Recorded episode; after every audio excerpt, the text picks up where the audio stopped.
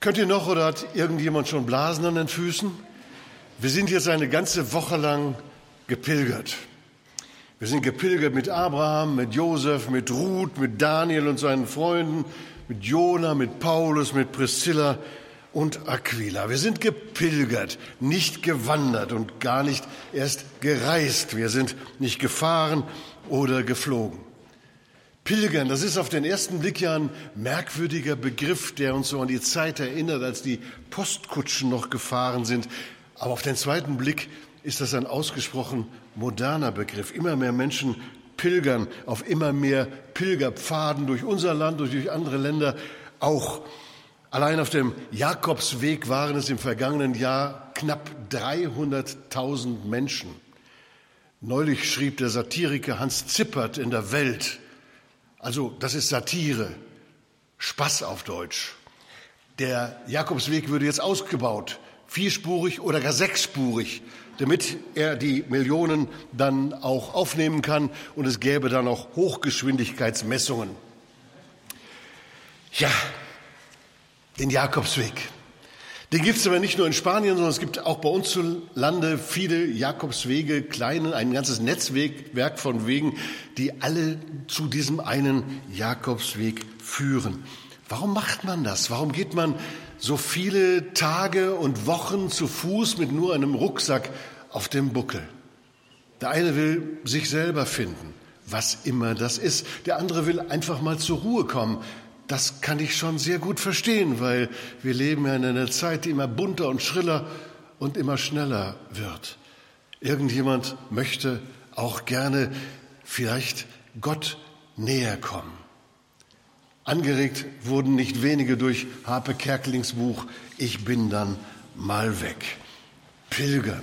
Was ist das eigentlich? Mancher, nehme ich mal an, der dort pilgert, weiß auch nicht so ganz genau, was das eigentlich ist. Das Wort kommt vom lateinischen Pellegrinus und das heißt in der Fremde sein. Im Kirchenlatein ist der Pellegrinus ein Mensch, der aus Glaubensgründen in die Fremde zieht, wie Abraham, über den wir am vergangenen Sonntag nachgedacht haben. Manchmal war das dann in den Jahrhunderten danach, in den letzten Jahrhunderten, eine Wallfahrtsort zu irgendeinem Pilgerort. Ich weiß nicht, wer von euch schon in Israel war. Wer als Christ nach Israel fährt, der fährt meist nicht als Tourist, sondern als Pilger. Warum als Pilger? Pilger sind Menschen, die mit dem Heiligen unterwegs sind und die zum Heiligen unterwegs sind, die mit Gott unterwegs sind und die zu Gott unterwegs sind, die mit Christus unterwegs sind und die zu Christus unterwegs sind. Ich war schon oft in Israel, ein paar Jahre lang immer wieder mal mit Klaus Vollmer. Und Klaus Vollmer hat den Gruppen immer wieder eingebläut, ihr seid keine Touristen, ihr seid Pilger. Ihr geht nicht einfach nur zu den Städten und macht Fotos, um die zu Hause zu zeigen, sondern ihr wollt tiefer blicken. Ihr wollt dem Heiligen begegnen. Ihr wollt der Geschichte begegnen, die Gott in diesem Land mit seiner Welt begonnen hat. Immer wieder neu. Pilgern. Meine Frau pilgert seit vielen Jahren, deswegen kenne ich mich da ein bisschen aus. Aber ich bin so passives Mitglied ihrer Pilgergruppe, weil diese Pilgergruppe besteht nur aus Frauen. Entsprechend nennen sie sich auch Pilgerfrauen. Aber ich habe schon manches gelernt, auf was man beim Pilgern achten muss. Zum Beispiel, dass das Gepäck leicht sein muss. Es spielt schon eine Rolle, wenn man eine Woche unterwegs ist mit seinem Rucksack, ob die Zahnpastatube so groß ist oder ob sie so klein ist. Man spürt irgendwann jedes Gramm. Man kann nur pilgern mit leichtem Gepäck. Das Zweite, man muss ein Ziel haben. Man pilgert nicht einfach drauf los. Man ruft nicht jemanden an und sagt, hast du mal Lust, heute Nachmittag ein bisschen zu pilgern? Wo geht's hin? Weiß ich auch nicht. Sondern man braucht ein Ziel und man braucht auch Etappenziele. Das Dritte, während des Pilgerns macht man sich immer wieder bewusst, dass man auf dem Weg ist, dass man unterwegs ist. Natürlich gibt es Rast, aber es ist eine Rast auf dem Weg. Es geht weiter, es geht immer weiter. Ihr ahnt schon, dass das Pilgern vieles zu tun hat mit unserem Leben, vieles zu tun hat mit unserem alltäglichen Leben, als Christen unterwegs sein mit leichtem Gepäck, ein Ziel haben und dann auch auf dem Weg immer wieder bewusst werden, dass man auf dem Weg ist und nicht angekommen ist. Es gibt noch andere Dinge, die wichtig sind. Man ist mit anderen unterwegs, ja, sehr häufig, aber man ist trotzdem immer bei sich.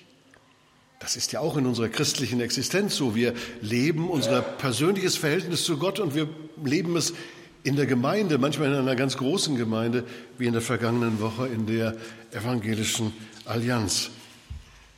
Das fünfte, wenn man mal so unterwegs ist und diese netten kleinen Dinger vielleicht sogar zu Hause gelassen hat, man fängt auf einmal an, mehr zu sehen als andere. Man hört mehr als andere. Man schmeckt mehr. Man riecht mehr. Viel mehr als die, die mit 120 auf der Landstraße an einem vorbeisausen.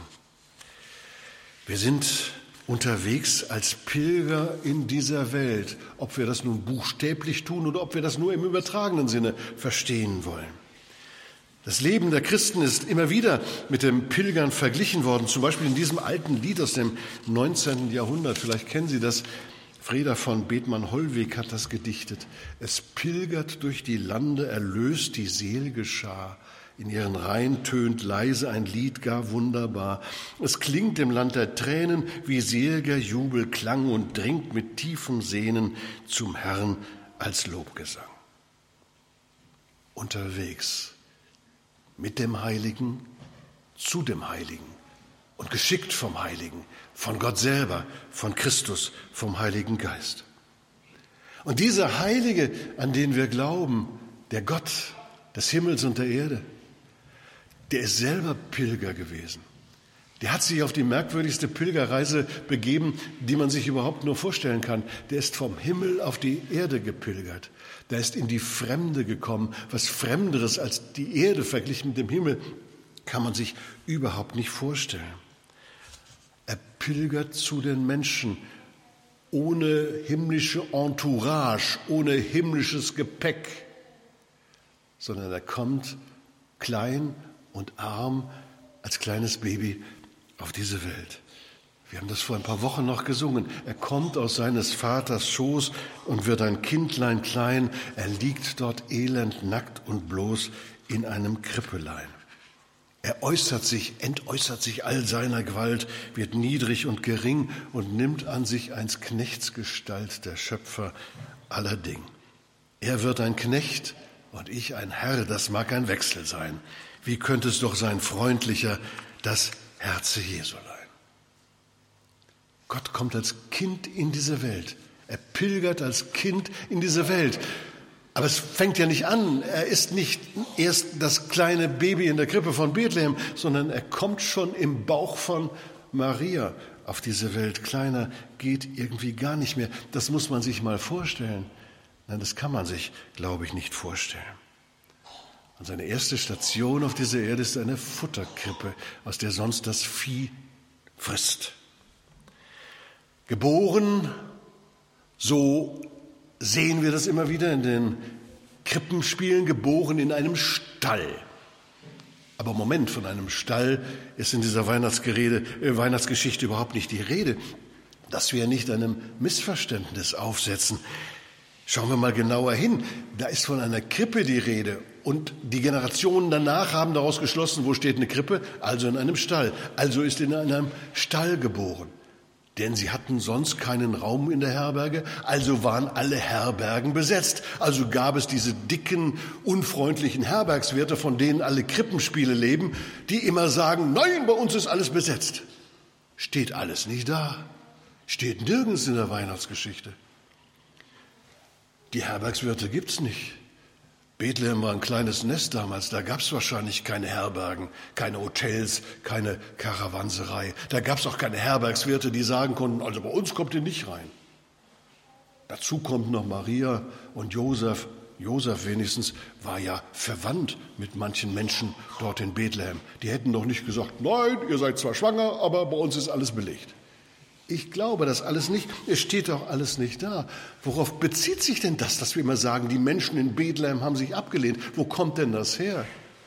Es kommt wahrscheinlich aus einem ganz anderen Satz, nämlich aus dem Johannesevangelium. Da steht, er kam in sein Eigentum, aber die Seinen nahmen ihn nicht auf. Aber mit den Seinen sind wahrscheinlich nicht die Leute in Bethlehem gemeint. Da ist die ganze Welt gemeint. Gott pilgert in die Welt und die Menschen sagen, naja, ist ja ganz nett, aber wir leben weiter, wie wir bisher auch gelebt haben. Vielleicht muss man ja die Geschichte von der Geburt ganz anders sich vorstellen. Die Menschen lebten damals oft in solchen, in solchen Felshöhlen und auf den Höhlen, auf die Höhlen hat man so Gemächer aufgesetzt.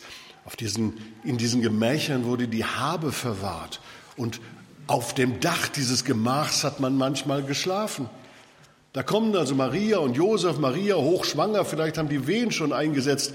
Da sagen die Leute, wir können die doch jetzt nicht die Leiter hochschicken oben auf die Höhle, sondern wir müssen hier unten Platz machen, wir müssen es möglichst warm machen, wir müssen es möglichst gemütlich machen. Vielleicht waren die Leute von Bethlehem gar keine hartherzigen Leute, vielleicht waren sie sehr gastfreundliche Leute. Sie haben alles geteilt mit Maria und Josef, was sie hatten. Ich glaube, dass wir uns von den Leuten von Bethlehem vielleicht eine Scheibe abschneiden können. Gott pilgert in diese Welt, in Christus. Und anschließend pilgert Jesus Christus durch diese Welt. Und er pilgert durch diese Welt bis heute. Er pilgert mit uns. Er nimmt uns mit auf diese Pilgerreise durch die Welt. Jesus pilgert und er sieht es bestimmt gern, wenn wir uns so ähnlich verhalten wie die Leute damals in Bethlehem. Wir ziehen durch diese Welt mit ihm an seiner Hand, hinter ihm her. Was bringen wir denn mit? Was bringen wir mit als einzelne Gemeinden? Was bringen wir mit als evangelische Allianz? Wir bringen seine Liebe mit. Wir bringen seine Barmherzigkeit mit. Wir bringen seine Freundlichkeit mit.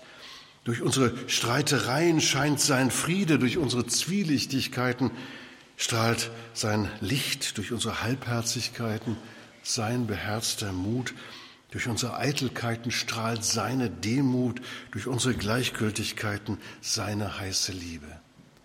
So sind wir unterwegs mit ihm. Wir leben von ihm und er strahlt und scheint durch uns. Nicht wir sind die tollen Gemeinden, nicht wir sind die tollen Christen, sondern wir sind unterwegs mit einem unfassbar tollen, mit einem unfassbar großartigen Gott, der aus dem Himmel auf die Erde gepilgert ist und mit uns seitdem über diese Erde pilgert. Wir sind mit ihm unterwegs. Wir sind unterwegs zu den Menschen in seinem Namen und an seiner Hand. Das ist nicht ohne. Pilgern ist ja überhaupt nicht ohne. Man kann es sich ja gemütlicher machen im Leben. Jesus pilgert mit uns vielleicht zu Menschen und an Plätze, zu denen wir freiwillig nicht gegangen wären.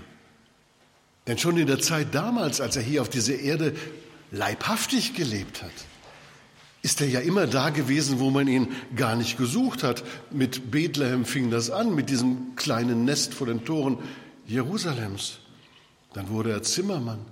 Dann zog er mit so einer Handvoll Leute durch die Welt, hatte keinen Stein, wo er sein Haupt hinlegen könnte, so hat er das gesagt war immer unterwegs, war bei den Ausgesetzten und bei den Ausgestoßenen, hat Kranke heil gemacht, war ein Freund der Zöllner und Sünder. So war Jesus unterwegs, hauptsächlich im Multikultiland Galiläa. Also wenn ein Gott schon auf die Erde pilgert, dann doch vielleicht ins fromme Judäa, dann vielleicht doch nach Jerusalem. Nein, Jesus war immer da, wo man ihn nicht vermutet hat. Jesus war bei den Menschen, die ihn besonders nötig gehabt haben. Und das gilt heute noch genauso. Also wenn wir mit dem Pilgern, es könnte auch ungemütlich werden. Wir könnten zu Menschen und zu Plätzen kommen, zu denen wir freiwillig nicht gehen würden.